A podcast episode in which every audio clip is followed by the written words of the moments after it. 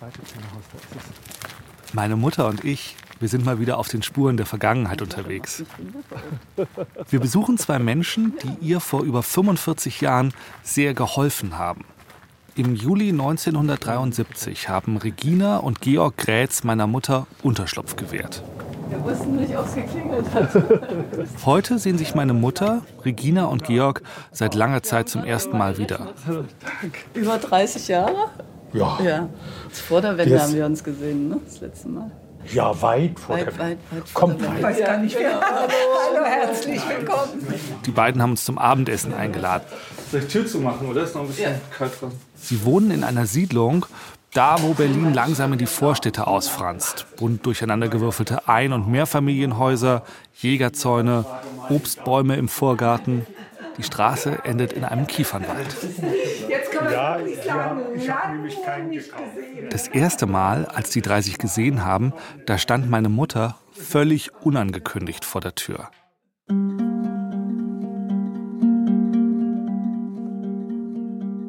Es ist Dienstag, der 3. Juli 1973, am frühen Abend. Meine Mutter ist seit ziemlich genau 48 Stunden untergetaucht. Am Sonntagabend ist ihre Flucht in den Westen gescheitert. Die erste Nacht hat sie auf Bahnhöfen und in Zügen verbracht. Die zweite Nacht dann bei einer Freundin in Leipzig. Aber bei Freunden und Bekannten zu übernachten, das ist auf Dauer zu gefährlich. Die Stasi muss nur die Verbindung herstellen, um sie dort aufzuspüren. Also klingelt meine Mutter an diesem Abend bei völlig Fremden, bei einer Familie in Ostberlin, in Pankow, die sie vorher noch nie getroffen hat. Von einem Fluchthelfer aus Westberlin hat sie die Adresse und so eine Art Codewort. Sie soll sagen, dass sie von Marte kommt oder von Ulla.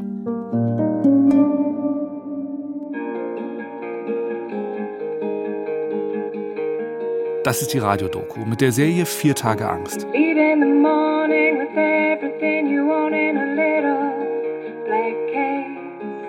Alone on a platform, dieser Serie geht es darum, wie meine Mutter versucht, aus der DDR abzuhauen, wie diese Flucht scheitert und wie sie verzweifelt versucht, doch noch irgendwie zu fliehen. Es geht um vier Tage im Juli 1973. Run away, turn away, run away, turn away, run away. Das ist Folge 4, Independence Day. Mein Name ist Till Ottlitz. Wir kannten Bärbel überhaupt nicht. Wir waren eigentlich davon überrascht, dass sie bei uns vor der Tür stand. Von Bärbels Situation, dass sie auf der Flucht war, wussten wir zu dem Zeitpunkt nicht. Wenn jemand bei uns klingelte, den wir nicht kannten, und er sagte, er kommt von Ulla, dann durften wir ihn reinlassen. Du standest halt vor der Tür, ohne, du hattest ein Beutelchen. Ein Beutel, So von der Größe. Stimmt das? Ein Drittel von DIN A4, sagen wir so.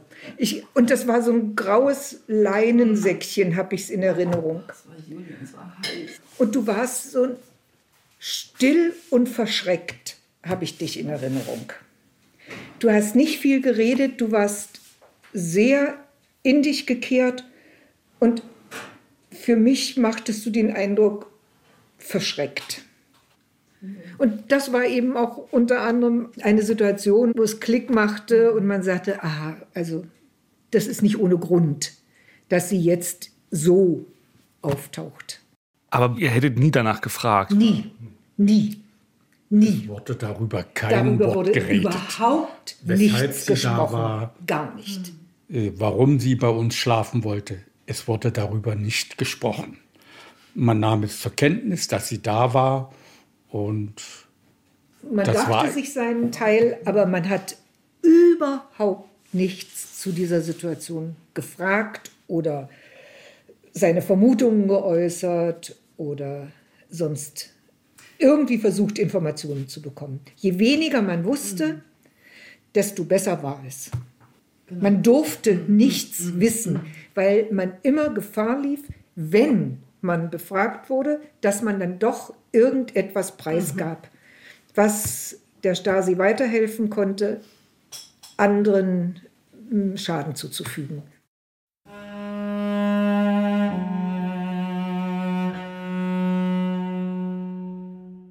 Ich kann es immer noch fast nicht glauben, dass Regina und Georg einfach jemanden bei sich aufgenommen haben, ohne Fragen zu stellen.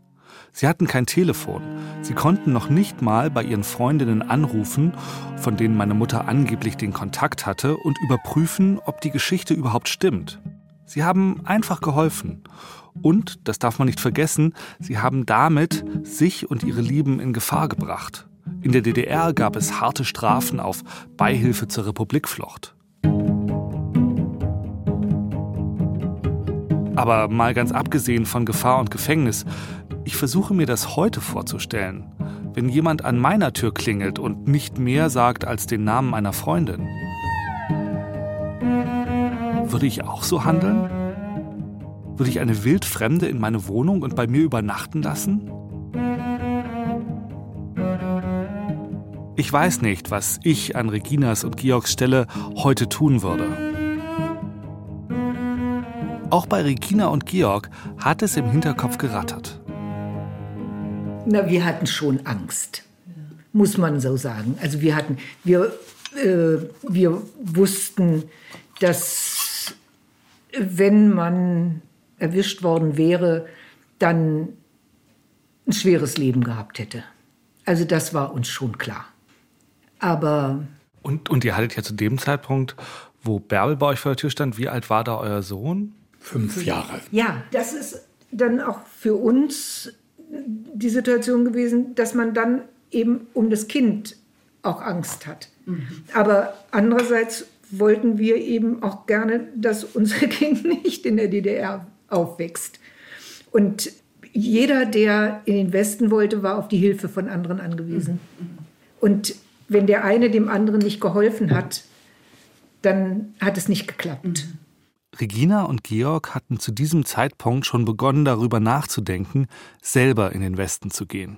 Sie hatten da schon mehreren Menschen auf der Flucht geholfen und auch Kurierdienste für Freunde gemacht. Und zwar aus Überzeugung. wir waren politisch nicht äh, konform mit dem System. Also man hat nicht seine Meinung ganz offen gesagt, aber man hat sie verschleiert gesagt. Man hat sich in vielen Situationen unheimlich dumm gestellt. Aber was wir jetzt im privaten Bereich gemacht haben, das war die Möglichkeit, nicht Widerstand, der Begriff ist zu hoch gegriffen, aber etwas gegen das System zu tun. Das war unsere Möglichkeit. So, guten Appetit. Den Salat und die Soße. Es gibt Abendessen. Regina und Georg haben Lasagne gemacht. Also das ist so mit Käse. Das ist so eine Quark. Dazu gibt es Salat. Wir unterhalten uns über skurrile Tomatensorten. Regina hat auf Instagram Fotos gesehen von meinen Balkontomaten, die ich letztes Jahr geerntet habe. Sie selbst zieht jedes Jahr über 30 verschiedene Sorten in ihrem kleinen Garten groß. Es ist ein schöner Abend. Wir lachen viel. Also ich nehme den Salat hier auf meinen Teller, wenn ich darf. Ich auch. Ja? Also weg mit den.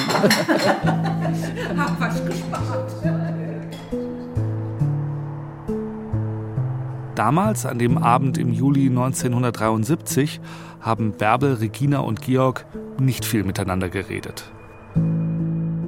Wie auch, nach Smalltalk war meiner Mutter nicht zumute und jedes weitere Wort darüber, was wirklich los war, haben die drei besser vermieden. Also gehen sie früh schlafen. Regina richtet Bärbel einen Platz zum Schlafen her. Dafür baut sie das Sofa um. Dieses Sofa hatte lose Kissen. Und diese losen Kissen konnte man dann auf die Erde legen und da konnte dann jemand schlafen. Hast du wach gelegen in der Nacht? Konntest du schlafen? Weißt du das noch? Ich weiß, dass ich die ganze Zeit angespannt war. Und dann äh, war ich ja nun auch vier Tage mit den gleichen Klamotten immer unterwegs und irgendwie, du bist dann nachher eigentlich gar nicht mehr richtig äh, bei dir. Und Das war schon sehr speziell. Und warst du besonders angespannt, weil die beiden ein Kind hatten? War das auch noch so ein Fall? Ja, schon. Weil die Leute, mit denen ich vorher zu tun hatte, außer jetzt meine Mutter, wir waren ja alle Studenten und jeder war nur für sich selbst verantwortlich. Und äh, ihr wart so die, die, die Einzigen, die eben eine Familie schon waren. Also das hat mich schon äh, stark belastet.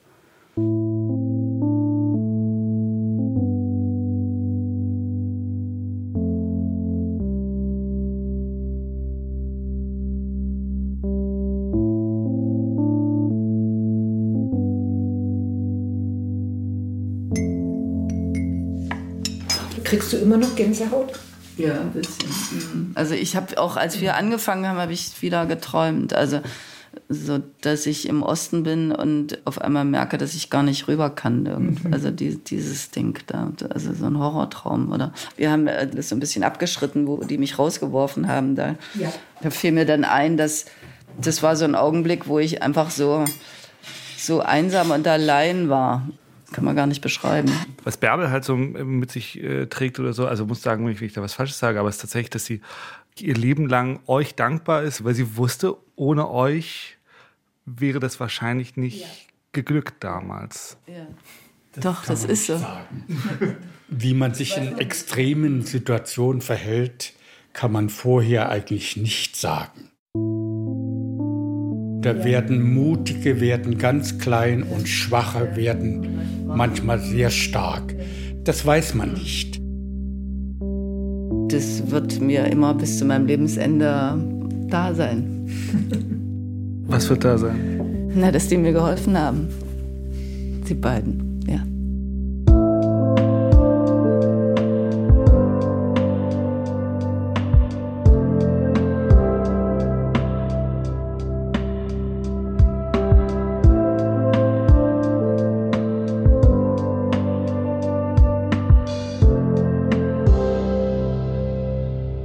Wir sitzen noch ein wenig und reden. Meine Mutter, Regina und Georg verabreden, dass sie nicht nochmal 30 Jahre warten wollen bis zum nächsten Wiedersehen.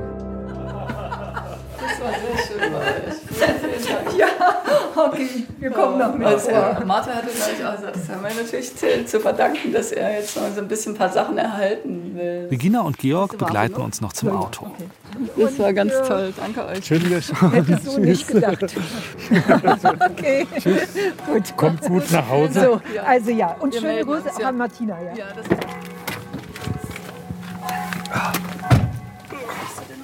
Meine Mutter fährt mich noch zum Bahnhof. Und wie war das jetzt, die wiederzusehen? Ach, das war nett, ja. Nett hört sich furchtbar an, das war schön. Also, dass du so aufgenommen wirst ohne, ohne Worte, weißt du, so dass du das einfach machst. Man hilft einfach dennoch. Du hast dich so ein bisschen schuldig gefühlt, dass du es in Anspruch genommen hast. Na Ne? klar, na klar. Ja. Musst du gar nicht. Also so wie die jetzt reagiert haben, war das für die ja auch ein kleines Stück Freiheit oder ein kleines Stück Rebellion. Also du hättest eigentlich nicht bei einer viel besseren Familie landen können. Nein, nee, hätte ich nicht. Kann mir gar keinen vorstellen. Also ich, das war wirklich. Ich hatte ja auch so ein, zwei Momente da drin, wo ich wo mir so ein bisschen die Tränen hochkamen. Irgendwie f- findest du nicht auch, dass es einfach toll ist, also was wir die beiden so, so die, die Sicht der Dinge, äh, die sie auch auf äh, DDR und auf dieses Helfen und so hatten, das fand ich schon sehr beeindruckend. Schön, dass wir das gemacht haben. Ich finde es total schön, dass wir das gemacht haben. Ja, schön. ich danke dir. Ich danke dir. Nicht mehr regnet. Oh, jetzt fange ich an zu weinen. Jetzt ich, Quäken, wie, wie würde man in der Halle sagen? quäken. Wo ist der Quäkenmeiner? Jetzt muss ich wirklich ein bisschen quäken.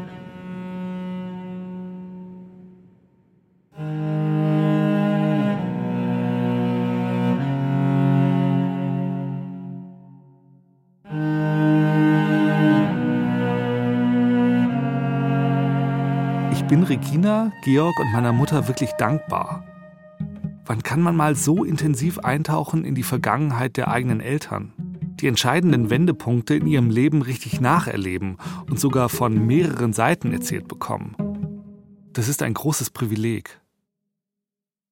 Ich muss seither immer daran denken, wie sehr sich alle Beteiligten während der vier Tage zusammenreißen mussten, keine Gefühle zeigen durften und dass niemand ein Wort darüber geredet hat, was eigentlich los war. Dass meine Mutter nicht einfach sagen konnte, meine Flucht hat nicht geklappt, kann ich eine Nacht bei euch schlafen? Und umgekehrt, dass Regina und Georg nicht einfach fragen konnten, was ist denn los? Warum kommst du denn zu uns? Sie konnten nur vermuten, ahnen, sich ihren Teil denken. Wie schlimm das war, was für eine Sprachlosigkeit da herrschte und wie viel ungesagt bleiben musste, das zeigt für mich am besten eine Geschichte über die beste Freundin meiner Mutter. Diese Geschichte spielt kurz vor ihrer Flucht, also in der Zeit, als sie ihr Verschwinden geplant hat, aber so gut wie niemandem davon erzählen konnte. Wir haben ja in der zweiten Folge gehört, dass meine Mutter schon ein paar Mitverschwörer hatte, die vorher von ihren Fluchtplänen wussten. Mein Vater Paul, ihr Kumpel Klaus und klar, ihre Mutter Charlotte. Aber sonst niemand. Das bedeutet, meine Mutter konnte sich auch von niemandem so richtig verabschieden, sogar von ihrer besten Freundin nicht. Und um die geht es jetzt, um ihre beste Freundin Christine. Die beste Freundin meiner Mutter aus Schulzeiten, das war Christine Gerlach. Zwar waren die beiden nicht mehr ganz so eng, seit Bärbel für zwei Jahre zum Studieren nach Rostock gegangen war, aber Bärbel und Christine mochten sich immer noch sehr. Und das muss man sich mal vorstellen. Damals hat ja niemand gedacht, dass die Mauer jemals fallen würde, jedenfalls nicht zu Lebzeiten. Meine Mutter wusste also, dass sie ihre beste Freundin vielleicht nie wiedersehen würde und trotzdem konnte sie ihr nicht offen Lebewohl sagen. Deshalb hat meine Mutter eine andere Art gefunden, sich zu verabschieden. Zu Christine bin ich schon gegangen, ja. Da habe ich zum Beispiel ein paar Sachen äh, von mir gebracht, die sie immer so schön fand. Dann habe gesagt, du, ich, es passt mir nicht mehr und willst du es vielleicht haben oder hier? Und ich, ich räume gerade so ein bisschen auf. Also der habe ich es natürlich auch nicht gesagt. Aber sie hat mir im Nachhinein gesagt, sie, sie hätte sie hat irgendwie, fand mich so ein bisschen komisch irgendwie. Ich will wissen, wie Christine diese Szene erlebt hat, diesen Nichtabschied. Also fahre ich zu ihr nach Halle. Christine holt mich vom Bahnhof ab. Ich würde uns schon als beste Freundin bezeichnen. Sie hat in Halle lange als Lehrerin gearbeitet und drei Kinder großgezogen. Inzwischen ist sie mehrfache Oma und im Ruhestand. Wir haben ganz viel zusammen gemacht und haben uns viel erzählt. Wir sind losgezogen, haben auf einer Bank gesessen, heimlich geraucht und auch vielleicht mal, mal die Schule nicht besucht. Sie war meine beste Freundin. Bärbel und Christine haben sich in der Oberschule kennengelernt, gingen zusammen in die neunte Klasse. Christine hatte ihren Vater mit sieben Jahren verloren. Bärbels Vater wurde um diese Zeit krank und starb bald. Das hat die beiden zusammengeschweißt. Und sie haben sich auch sonst geholfen. Bärbe hat übrigens in der Schule auch viel für mich gemacht. Was sie richtig gut konnte, war Geografie. Das konnte sie richtig gut. Und ich konnte mir immer die Hauptstädte nicht merken und dies und das. Und das hat sie mit mir geübt. Und sie hat mir auch Karten mit den Kontinenten gemalt. Richtig schön. Die habe ich lange, lange gehabt. Ich glaube, die habe ich meinem Enkel Niklas irgendwann zum Lernen geschenkt. Ja, so hatte ich die immer noch. Über die DDR, über Politik, über ihre Haltung zu diesem Staat haben die beiden eigentlich nie gesprochen. Bärbe ist ja nicht wie ich. Ich bin ja eher so eine Schwatzliese und so. Und Bärbe ist ja eher verhalten und hat auch ihr Herz nie, nie so auf der Zunge getragen, wie ich das immer gemacht habe. Sie hat mich eben einfach akzeptiert, wie ich bin. Aber wir haben uns jetzt, ich kann mich nicht entsinnen, dass wir uns groß über politische Themen, da haben wir uns nicht ausgetauscht. Wir waren auf dem Trip pubertierende junge Mädchen. Und wir haben uns getroffen, haben nach Jungs geguckt, haben uns für 15 Pfennig vorne am ehemaligen Themannplatz in so einem HO immer eine Brühe mit Brötchen gekauft. Das haben wir geliebt. Und bei dieser besten Freundin steht meine Mutter wenige Wochen vor ihrer Flucht plötzlich im Wohnzimmer und hat ein paar Sachen mitgebracht. An den Besuch kann ich mich erinnern, weil mir da klar geworden ist, dass da was im Busch ist. Sie hat mir so bestimmte Sachen gebracht, Klamotten und so Firlefanz. Weißt du noch, was du ihr gebracht hast? Ja, ich hatte so ein, ich, Christina fand ja immer, diese, wie das immer so ist unter Freundinnen, die fand immer meine Sachen viel schöner als ihre Sachen. Und dann hatte ich so ein paar, die sie sich immer mal ausgeliehen hat, und die habe ich ihr dann gebracht. Das war so ein Rock und ein Kleid. Und weißt du noch, was das für ein Rock war und was für ein Kleid, wie die aussah? Das weiß ich noch, ja. Und zwar? Ach, das war so ein, so ein in der DDR gab es ja so ein also da kriegtest du eigentlich nichts zu kaufen. Und eigentlich fanden wir auch immer die Sachen aus dem Westen natürlich viel schöner, aber die hatten so ein, es gab so einen Laden, wo die so wo, wo du etwas bessere Klamotten kriegtest, die aber unverhältnismäßig teuer waren. Und da hatte ich mal äh, so, einen, so einen blauen Rock und da gab es so eine Jacke, die war so ein bisschen äh, so kariert, das, das passte zusammen und das, äh, das liebte sie. Und genau das, das Teil, und da habe ich ihr gebracht und da war sie sehr verwundert darüber, weil es eigentlich sie mir das nicht so richtig geglaubt hat, dass mir das nicht mehr passt oder so. Was hast du denn gesagt? Dass, äh, dass, dass ich das äh, jetzt so oft angehabt hätte. Ich würde ihr das geben. Da habe sogar ich kapiert, dass da irgendwas im Busch ist. Und da hat sie gesagt, frag nicht.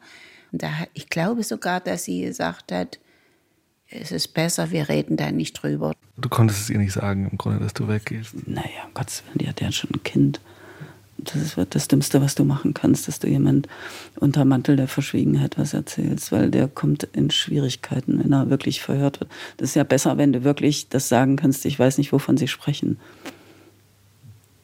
Nee, niemals hätte ich ihr das erzählt. Ich sehe sie da noch im Wohnzimmer stehen und ich habe bestimmt zu ihr gesagt, du meldest dich, wenn irgendwann meldest du dich.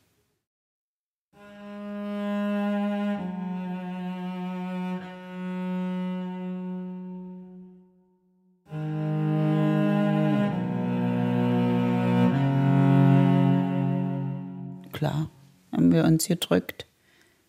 Das war mir schon klar, dass sie jetzt weggeht. Die Tatsache, dass sie äh, das macht, das habe ich verstanden. Also, dass sie hier nicht mehr bleiben kann und will. Und, und, da ist jetzt meine Freundschaft mit ihr nicht so wichtig, sondern es ist wichtig, dass das alles klappt. Davor hatte ich Angst, dass ihr was passiert. Da hatte ich schon Angst. Aber sie hat es ja nicht direkt gesagt. Aber ich habe es, das habe ich schon geahnt dass sie das Land verlassen wird auf illegalem Wege.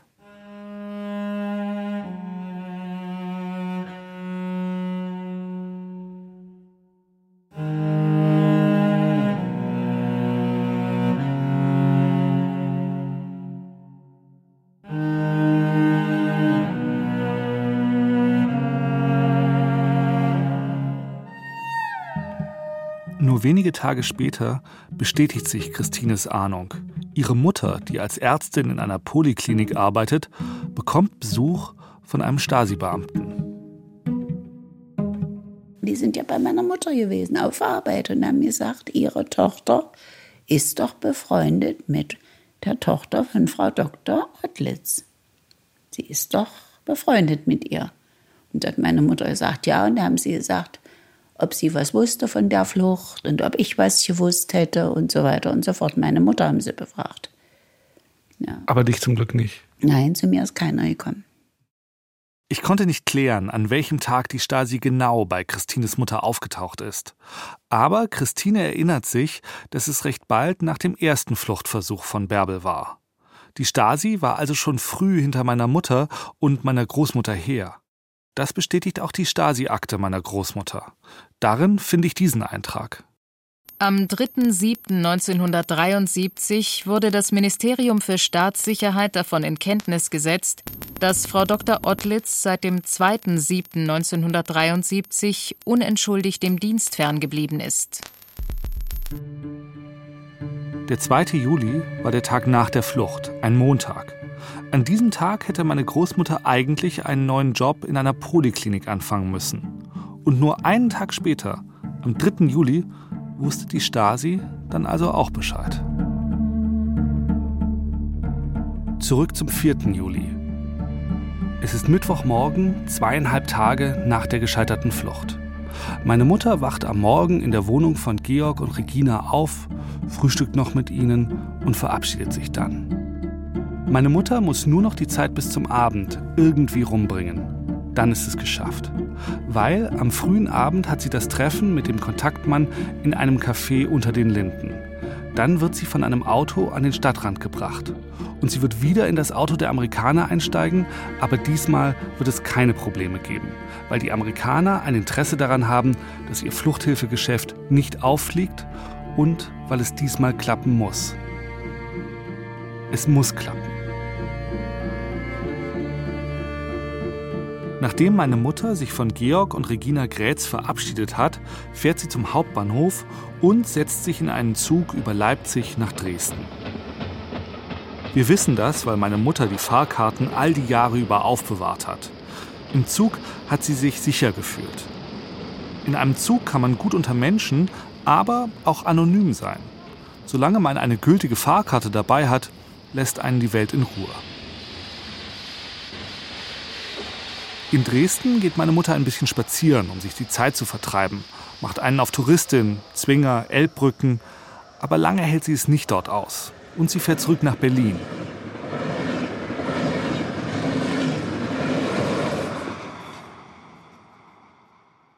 Denn sie hat ja heute eine Verabredung. Heute wird sie geholt. Heute kann sie endlich raus aus der DDR. Ihr Kontaktmann hat sie in ein Lokal bestellt. Café unter Linden, ich glaube sogar, das war auch ein blöder Ort, wo eigentlich Stasi war. Meine Mutter setzt sich an einen der Tische draußen. Der Kontaktmann kommt. Aber kurz danach kommt noch eine weitere Person dazu, die mit Bärbel zusammen rübergebracht werden soll. Eine junge Frau, etwa in Bärbels Alter. Sie heißt Karin. Die kam dazu und da hat er gesagt, dass ich eben doch nicht alleine bin und hat mir die vorgestellt, was ja eben auch so eine Sache war. Also das hat mir gar nicht gepasst, weil ich die nicht kannte und ich ja jetzt auch nicht mehr so unbeleckt war wie beim ersten Mal, wo ich hätte ja jederzeit nach Hause gehen können. Ich konnte ja nicht mehr nach Hause gehen. Und das war ein bisschen doof, aber da musste ich ja jetzt durch. Und dann hat er gesagt, das klappt nicht. Weil die Amerikaner, der 4.7. ist deren Nationalfeiertag. Und da waren, fuhr keine Patrouille. Was geht dir in dem Moment durch den Kopf, wo er das sagt? Wieder so, wo du dann so fassungslos bist und, und so ein bisschen losheulen könntest. Äh, geht, das geht dir ja komplett in den Magen, so, weil du wieder einen Tag noch äh, in dieser Gefahr bist irgendwie und dich verstecken musst.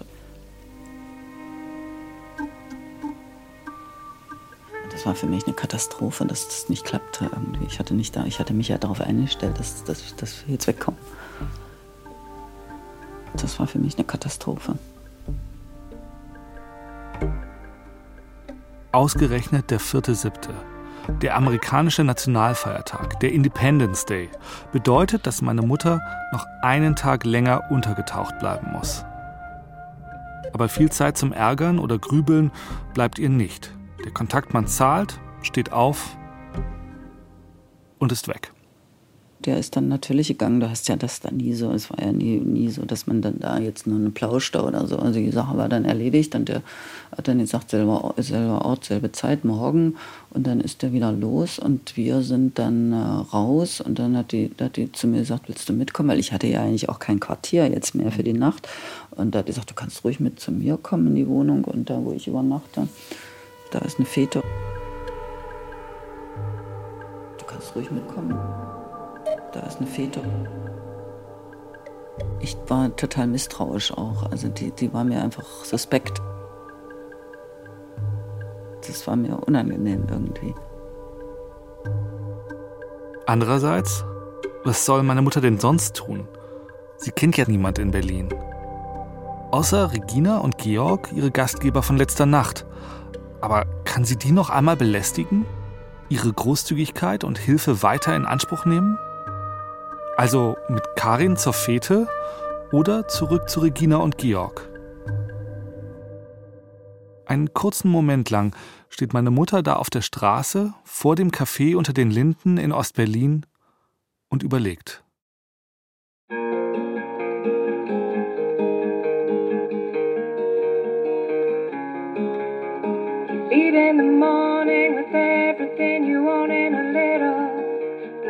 Demnächst bei Vier Tage Angst.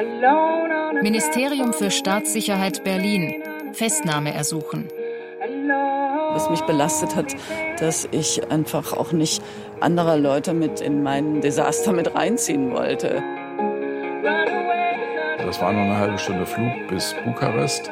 Und derzeit musstest du da deine Papiere da entweder aufessen oder zerschneiden. Natürlich bin ich ins Wasser gegangen. Bin ich runtergetaucht.